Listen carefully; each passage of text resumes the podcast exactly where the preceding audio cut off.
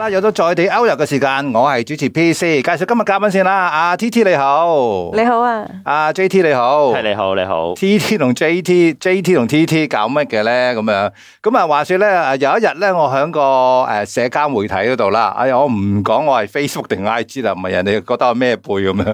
咁咧就見到咧有一個露營嘅 page 彈出嚟，咁我撳下撳下，咦，裏邊嗰位女孩子好熟口面喎，阿 T T，我哋咪幾年之前係做過節目啊？係喎，仲認得我喎。梗係認得你啦，嗰陣時係做咩啊？之前啱啱係玩跑樓梯啊，嚇！嗰時去澳門，誒澳門樂施競跑旅遊塔係啊係，咁我奇怪啦，明明呢、個誒、呃女孩子就跑樓梯，點解同露營有關嘅 咧？啊我原本係好中意露營同埋行山噶。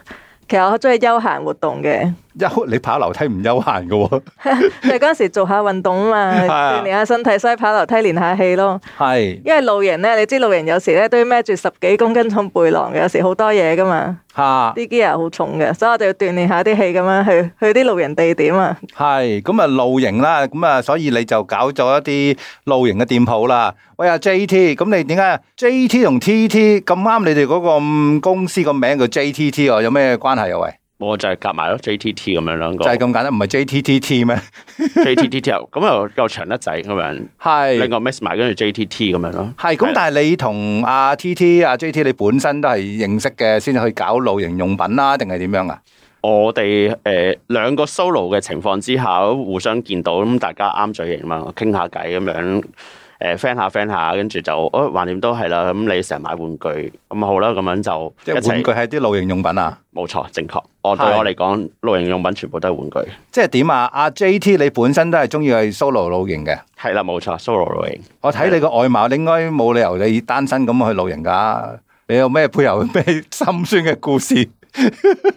我想要一個好好舒服嘅環境咁樣瞓下覺嘅就其實對我嚟講係係啊咁，，喂，嗰、個古仔，我我應該問阿 J T 定阿 T T 好咧？嗰、個古仔喺邊度發生㗎？啊你哋 solo 露營裏邊又咁啱得咁巧，大家會相識到，喺東林島咯，東林島嗰邊相識咯，係。係啦。有次去去去 solo 啦，咁喺東林島嗰邊露營，咁我見咦一個人嘅喎，咁樣誒走埋去傾下偈咁樣，見佢行山咯，我因為自己一個女仔行山喎，跟住經過。誒士多嗰邊啊，姑媽佢叫我，喂誒驚喎，一個女仔自己去行山唔得喎，你又自己一個過去陪人哋啦，咁至少嚟講睇住人哋冇有事啊嘛，我好咁跟埋一齊咁樣咯。哦，即係你俾人指使嘅，係啦。真係好有緣。喺嗰個地方咧，都即係啊東龍島，我唔知啲朋友有冇去過或者去過露營啦。咁啊，喺頭先講嗰個有水餃食嘅士多度行過少少出去咧，有塊我所講叫爛地啦。哈哈哈！哈，嗰度咧本身係一件好浪漫嘅事嚟嘅。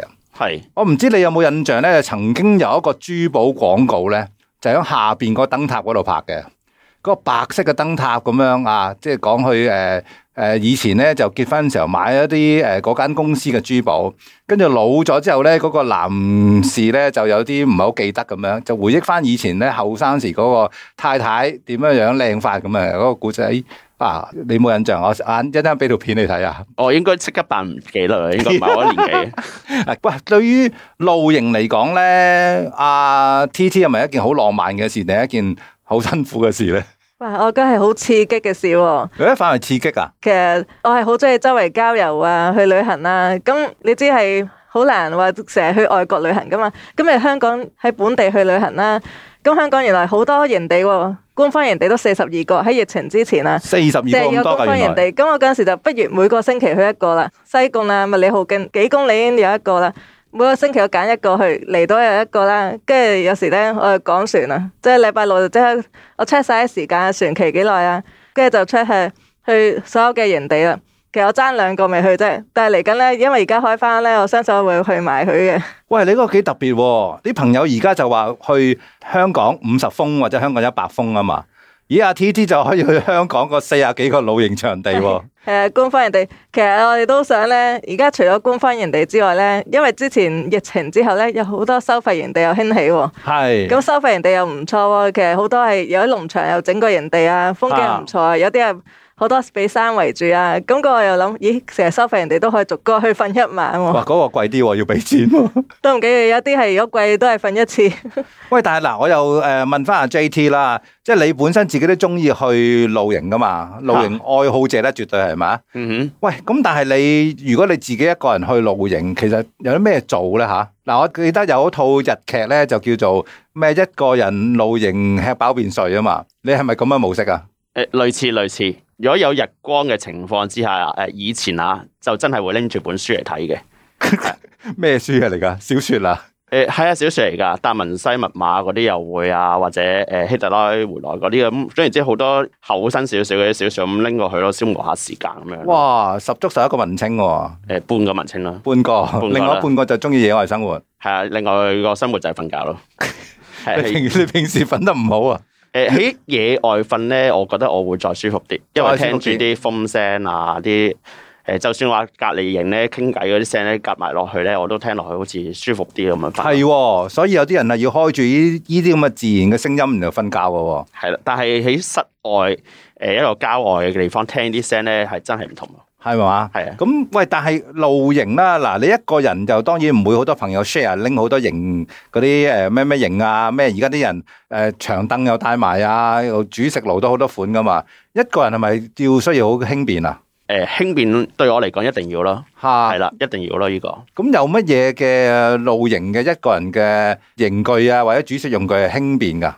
泰咯，泰嗰啲誒誒用具啦，誒、或者嚟講誒有啲細件啲啦，一件幾用嘅用品我哋都會用啦。一件幾用？凳啦為例咧，有啲朋友會帶凳噶嘛，係咁啊我哋會帶蛋墊嗰啲咧，咁我甚至乎啊張蛋墊咧，我凳我唔帶咯，攞張蛋墊嚟坐咯。咩叫蛋戰啊？蛋墊即係一啲軟膠長身少少扎起嚟好大嚿嘅，咁但係輕身嘅，哦，即係啲地戰嗰類嘅，係啦係啦好似係嗰啦，啲誒雞蛋盤咁樣嘅。係啦冇錯冇錯冇 O 錯 K，連凳都唔帶啦，連凳都唔帶，就咁坐落去咁樣咯。係咁就可以簡單啲係嘛？係啦，大小一樣咯。係喂，但係咧，阿 T T 嗱，你就中意即係周圍去噶嘛？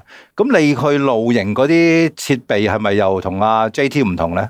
其實咧，佢話咧一件幾用咧，反而咧我就係個杯，可能我當埋煮嘢食嘅， 杯都可以煮嘢食，係啊杯杯面咯，係係啊，個杯煮埋嘢食，跟住用 埋個杯食埋咯。係跟住餐具可能就係第一個叉匙咯。又而家有啲係叉匙，個係匙羹連埋個叉係一件過嘅。下邊係叉，上面係羹咁樣。咪其實係下一個下面呢羹，前面會有啲係一啲嘢伸出嚟，哦即係叉匙一齊喺個羹即嗰係隻度。羹前面有個街企度坑，係喺隔幾條坑，係跟住個頂咧有個係開瓶器咁樣嘅喎，係咁樣又可以幫手開啲汽水啊咁 樣。係，係啊，咁一件過。即係帶一啲多用途嘅產品。其實我曾經以前連台凳都冇嘅，即係識咗 JT 先有嘅。哦變，咗而家多咗啲用具。足個露營生活富足咗啊，終於到。誒、唔係，咁因為同女仔一齊去嘛，咁冇理由要人哋同你一齊坐地下咁樣，全部攞張地墊嚟墊住啲嘢食噶嘛，係咁帶張台、帶張凳，都好似變咗 basic 咁樣哦咯。於是阿 T T 就誒、呃介入咗阿 J T 個獨個人享受嘅露營生活之後， 你嘅露營裝備就多咗啦。於是係咪因為要咁就要直情開一間網店去買下啲露營產品啊？誒、其實係滿足我買玩具嘅，其實都係嗰句我係誒露營產品對我嚟講係買玩具咁樣咯，去滿足埋我買玩具個方向咯。都唔係一個簡單嘅事嚟嘅喎。最初係點樣樣啊？你本身就識得啲人係做一啲產品啦，定係自己去入貨啊？其實我哋發覺咧，我哋不斷係買露營用品，點解唔自己唔做埋？同埋好多年露營咧，都識到一啲係朋友係做供應商嘅。哦，咁好啊！啊咁啊，跟住咧，我哋就諗緊，既然我哋成日消費喺高消費喺露營用品嗰度喎。點解唔自己當呢、個係直頭做埋呢個職業咧？人哋啊我哋自己翻工揾錢，啲錢都係攞嚟買呢啲，咁不 你呢如直頭個做概呢念幾啲好啦。。咁啊，咦！突然間有一晚就諗，而家有一個 e-shop 嘅世代喎，因為我哋資金都當然係有限啦。咁既然係而家又開始疫情後興 e-shop，咁不如 E 用 e-shop 開始先啦。呢、個係簡單啲，睇個網站，咁成成個網站。誒唔知 你有冇睇過咧？我唔係啊有，機會我想覺得你個網站都砌得唔錯啊，比其他好多網店個網站好好多噶啦，已經。因為我哋哦多謝多就唔想太商業化嘅，因為我哋真係想分享我哋嘅露營生活。所以係我就我哋以前咧係好追，不斷係影相嘅，而家都追影相，不斷係行到邊影到邊啦，留下好嘅回憶啦。佢就將呢啲我嘅覺得比較精彩嘅相咧，就砌落網站度。即係成個網站咧，除咗係好有啲嘢賣之外咧，你會見到我哋個樣嘅。係，我見到見喎，到所以我先知道我哋有啲嘢揾阿 T T 上嚟啊嘛。係啊，點樣享受緊啲露營嘅用品啊？個環境幾靚啊，都係網站出現。我又想分享埋我哋露營心得咯，個網站逐漸發展係。咁我哋就都同啲朋友，我知道佢係供應商啦，有幾個供應商，咁樣大家都好幫手咧。嚇！咁另外，因為我哋都誒試過一啲唔同嘅牌子，有嗰有啲牌子好正喎，跟住主動去揾嗰個 supplier，揾到個銜接嘅人咧，就問佢可唔可以供貨俾我哋咯。嚇！咁越嚟越會增加多啲牌子嘅。哦，咁都俾你揾到，都算你真係好努力喎。係啊不斷揾佢， 不斷 email 啊、電話啊、Facebook 啊，揾到為止咁樣。因為為咗攞到一個我哋覺得用過比較好嘅產品，喂，有咩特色㗎？你買嗰啲產品嗱，譬如舉個例啊，啲型咁樣係有咩特點啊？最近我哋好中意用，甚至乎我覺得值得推介嘅就係、一啲誒輕身嘅一個誒二人型咁樣啦。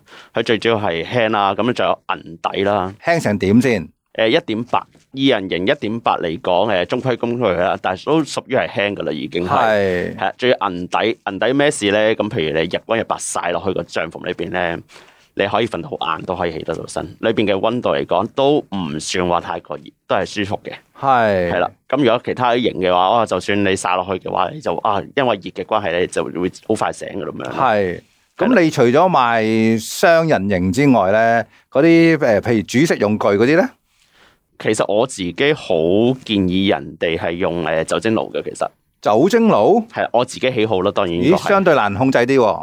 誒，但係一樣嘢啊嘛，你個酒精爐基本上係可以用一世咁滯啊嘛。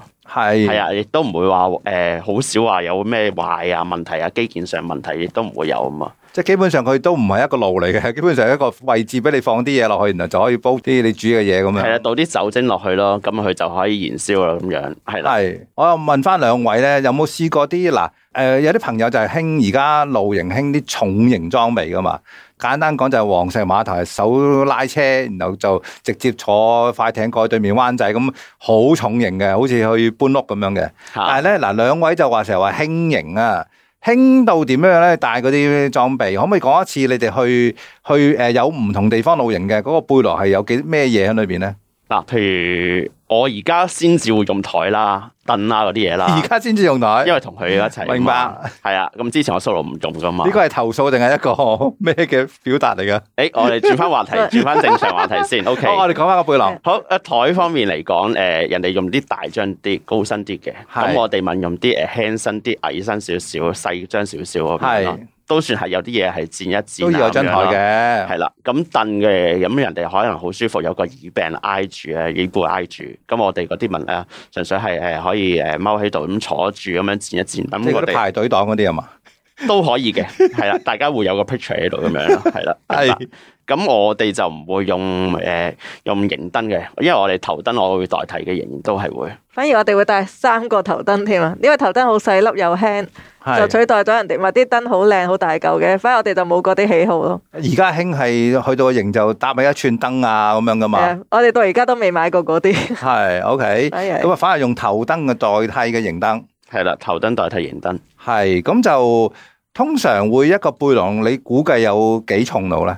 如果你去，譬如我我舉個例啦，去誒、呃三日兩夜露營咁樣，其實我冇乜特別度過，但係我諗應該廿 kg 左右啩，我冇特別大約大度過約，大約廿 kg 左右啦。咁唔算太重喎，對我嚟講已經好重啦，已經都好重。但係因為你有都會試過走營噶嘛，即係瞓唔同嘅營地噶嘛。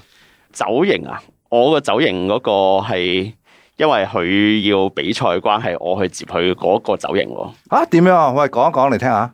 誒、佢試過參加嗱佢係意思係啊 T T 啊， 係 我係係冇錯，T T 去參加比賽，我去做 support 咁樣咯。係 Hong Kong 一百嗰陣時，哦，即因係為越之前野跑比賽因為之前就變咗虛擬賽啊嘛，係虛擬賽冇冇使就冇 support，大會啦。係啊冇啊大會嗰啲公園，咁我就揾 JT 幫手 support，但我就揾晒咧我 check 晒邊度係近巴士站有涼亭，有靚廁所俾佢嘅，仲有汽水機添啊我！明 白，呢個都好好貼心，因為通常都係啲 support 嘅人咧係會盡量就個參賽者噶嘛。今次罕見就係參賽者就個 support team 嘅，離晒譜嘅其啫。實佢好辛苦，等我幾個 鐘啊，因為我唔係跑得好快好嗰啲嗱，人我我嚟嘅。唔聽阿 T T 講，我聽阿 J T 講翻個慘況先。你要明白我係一個文青嚟嘅， 係啦，你要我行多幾步路咧，真係真係有啲困難其實。咁所以去揾 location 俾我係必須嘅，其實咁點啊？嗰個安排嗰一嗰次，冇啊。咁如果我瞓嘅話，我就唔係真係瞓啲大嘅帳篷咯，我瞓啲叫 beefy 嘅呢啲啲細嘅咩嚟？㗎？嗯，好似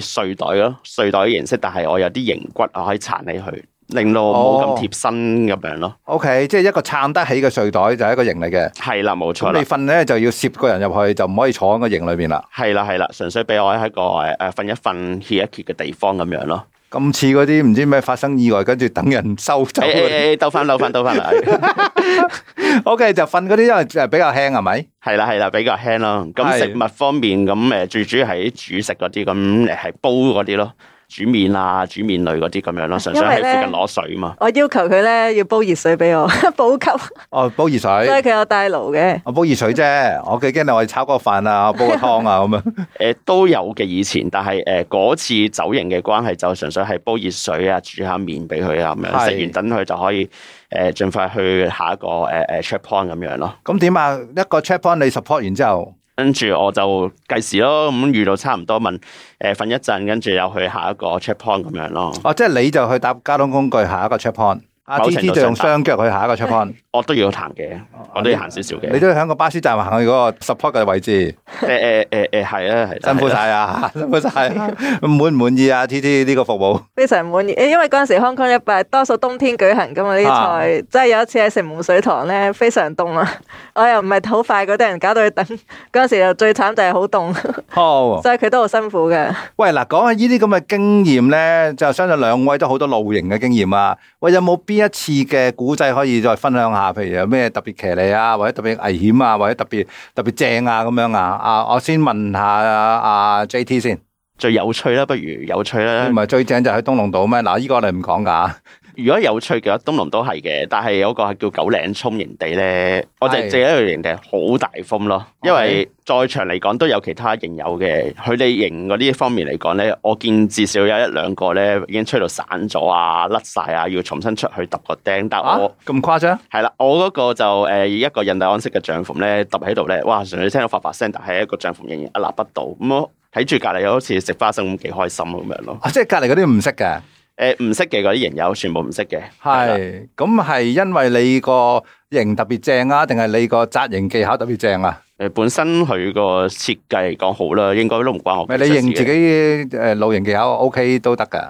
啊？唔使啊，我啲文青我唔 使嘅，我唔使我謙嘅好似嗰次阿 T T 係咪在場 啊？都有在場嘅，都有在場嘅。咁啊，阿 T T 係咪真係紮得靚特別靚啊？非常正，我就我喺問個都問啲第三者先。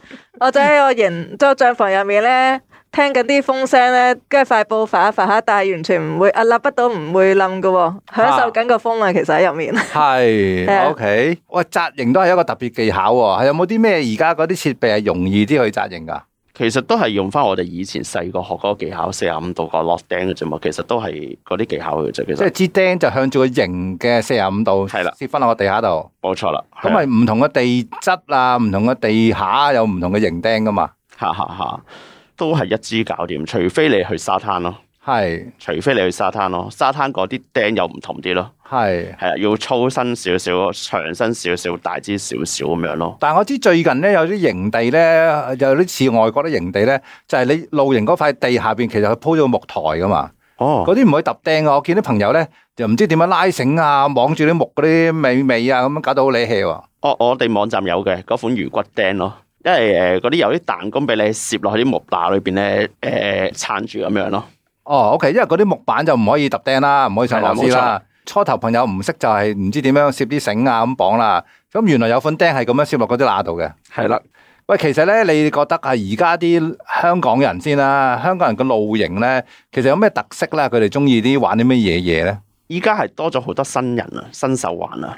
因為香港而家疫情期間，誒、呃有而家就開翻啦，咁但係之前咧冇得去外地旅遊咧，有好多啊咁想享受下旅遊啊，咁我咁話咁啊算露營方面發展咁危樣啦，外遊啊，成日叫誒都可以咁講嘅，都可以咁講嘅。吓咁誒誒新手乜都唔識啊嘛，咁咪叫佢去啲山頭野嶺，咁佢哋無從手嘅話，咁啊去啲收費營地咁樣咯。哦，OK，係啦，收費營地譬如有人打理啦，咁樣乾淨好多啦，咁又有冷熱水啦，即係有沖涼得沖涼，同埋有一個正常嘅廁所噶嘛。係啦，仲有嚟講交通嗰邊都方便啦。有啲人哦，真係唔得嘅，甚至乎揸車都可以去得到咁樣係咯。揸架車泊喺個營地嗰度，然後行入去露營就得啦。係啦，或者拍正喺個營側邊咁樣咯，哦，嗰種都得。係啦，都得嘅。啊 OK，睇翻個收費營地啦，呢個就係收費營地，簡單方便快捷。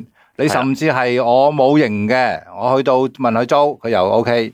我唔想煮嘢食嘅，問佢安排亦都 OK。誒、部分佢可以租到營嘅，部分部分係收費營地係係啦。煮嘢食嘅話，應該都係靠翻你自己噶啦。咪都 其實係反而我就見到咧，好多原本屋企唔煮嘢食嘅，但係喺人哋突然間佢變咗大廚。變咗大廚咯，係係咯，我我見見到過好多啊。人係審鹽個方法係有特別噶嘛，要咁樣捽啲鹽，跟住好高咁撒落嗰啲 s h a l a m o n 嗰啲咁樣。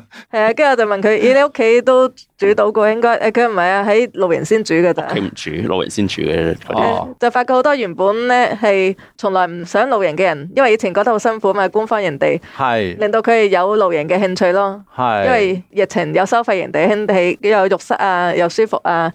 咁所以而家就算官方營地開翻咧，佢哋都會繼續去收費營地嘅，就係嘛冇影響。 O.K. 呢個都係一個好提議嚟嘅。咁當然，如果中意嘅話，就可能去啲真正嘅野外嘅營地嗰度啦。嗱、嗯我就唔問啦。J.T. 咧，你最中意嘅露營地點邊度啦？費事問啦，佢又講東龍道噶啦。 我問翻阿 T.T. 喂，你之前咧聽你話你去過台灣嗰啲誒喺度登山兼露營喎，有冇啲特別嘢分享啊？其實我咧真係一個背包客嚟嘅，咁如果台灣嗰度，我得一個人去嘅咋。一個人去台灣行山啊？誒，其實我之前就會計劃啦，例如咧合歡山咧七個峰，我就五日要行完啦，我就會做晒成個 PowerPoint 咧，計劃朝頭早幾點鐘搭巴士啊，跟住上到去邊個峰要行先啊，寫晒成個 proposal 俾自己，係一路睇印晒出咁嚟但係啊。夜晚都係自己瞓自己個營嗰度係而家就帶埋個帳篷去啊，非常係輕嘅。嚇。跟住就去到邊，我 check 晒邊度可以瞓喎。其實台灣咧好多係停車場，夜晚就都可以瞓嘅。跟住如果合歡山咧，西風同北風就比較遠啲嘅，我就要漏夜上去，上到去咧原本嗰度有個小溪營地嘅，因為太黑我揾唔到。啊跟住我就喺山頂，非常大風啊，又伸手不見指咁樣咧，跟住即刻喺個平嘅位即刻扎營啊啦。喺山頂扎個營，咪吹到阿媽唔認得。所以我即刻要揾個背囊塞入個營度先，跟住先慢慢。其實嗰陣時都揼唔到釘啊，個地下凸硬，只可以用個背囊扎住個帳篷嘅咋。有冇啲連人帶營吹走嗰啲咁嘅古仔？咁啊好彩冇，個背囊夠重因為啊嘛。嗱，聽眾睇唔到阿 T T 嘅，其實佢係偏瘦嘅女孩子嚟嘅，都有啲不會可能會吹走嘅危險嘅。個帳篷吹走咧，咁我就喺入面就度過嗰個非常冷嘅夜晚啊。啊，跟住朝頭早咧，接近天光嘅時分，突然間見到兩條黑色嘅長條形嘅嘢喎，吓而係有熊啊？有兩隻腳，然後已經有攝影師上嚟影日出啦。哦，人嚟嘅。喺哎人嚟。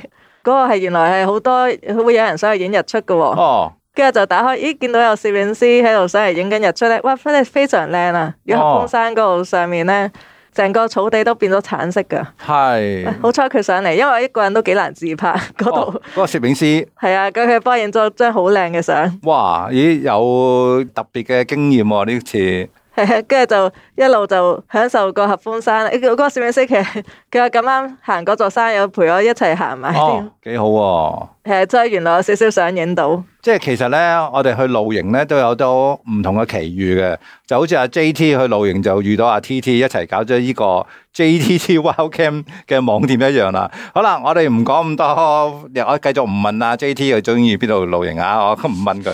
喂，可以，如果想揾你哋上網點樣揾？誒上網誒呃直接入呢個呃誒 JTT Wildcam，咁就可以揾得到噶啦。咁誒誒 Facebook 啊、Instagram 或者我哋嗰個網頁都可以揾得到噶啦。係咁啊，自己中意用邊種方式去聯絡佢哋就自己揀啦嚇。係咁啊，喂，有冇啲咩特別嘅計劃啊？兩位有冇而家通關之後去諗住去邊度露營啊？咁樣噶？應該暫時要行嗰啲冇份啊嘛，J T 話唔好搞我係啊嘛？其實因為網站忙未必咗，嘅我哋而家主力都要搞翻網站，因為都多人落嘢哦咧。 OK 係啊咁我哋搞嗰事啲業為重先啊，玩嗰啲就诶、呃香港玩啦係嘛抽時間咯，淨係可以盡量抽時間咯。唔有係啊啲交收都要推？G T 遲。好似有啲意見啊， 其實反而我哋會試新帳篷咯，哦，試新帳因為而房家哎會推出啲唔同形狀嘅輕嘅帳篷。係以前我係冇用過隧道型嘅喎，因為我發係覺係好大件咧，係但係用隧道型而家都可以做到好而家輕嘅玩嘅。法就係啲人中意隧道型啦。係啊，都係 我哋越玩越舒適啊！即係兩個人可以瞓四個人嘅帳篷。 OK 發覺係哇，好大個空間，好大間睡房，有可有個前廳咁樣。咁啊，上網睇下你哋拍出嚟嘅片係點樣樣啦，咁啊知道點樣玩法啦。係啊， OK，咁啊多謝 JTT Wildcam 嘅 JT 同埋 TT，係多謝多謝多謝兩位有 PC。拜拜拜拜。見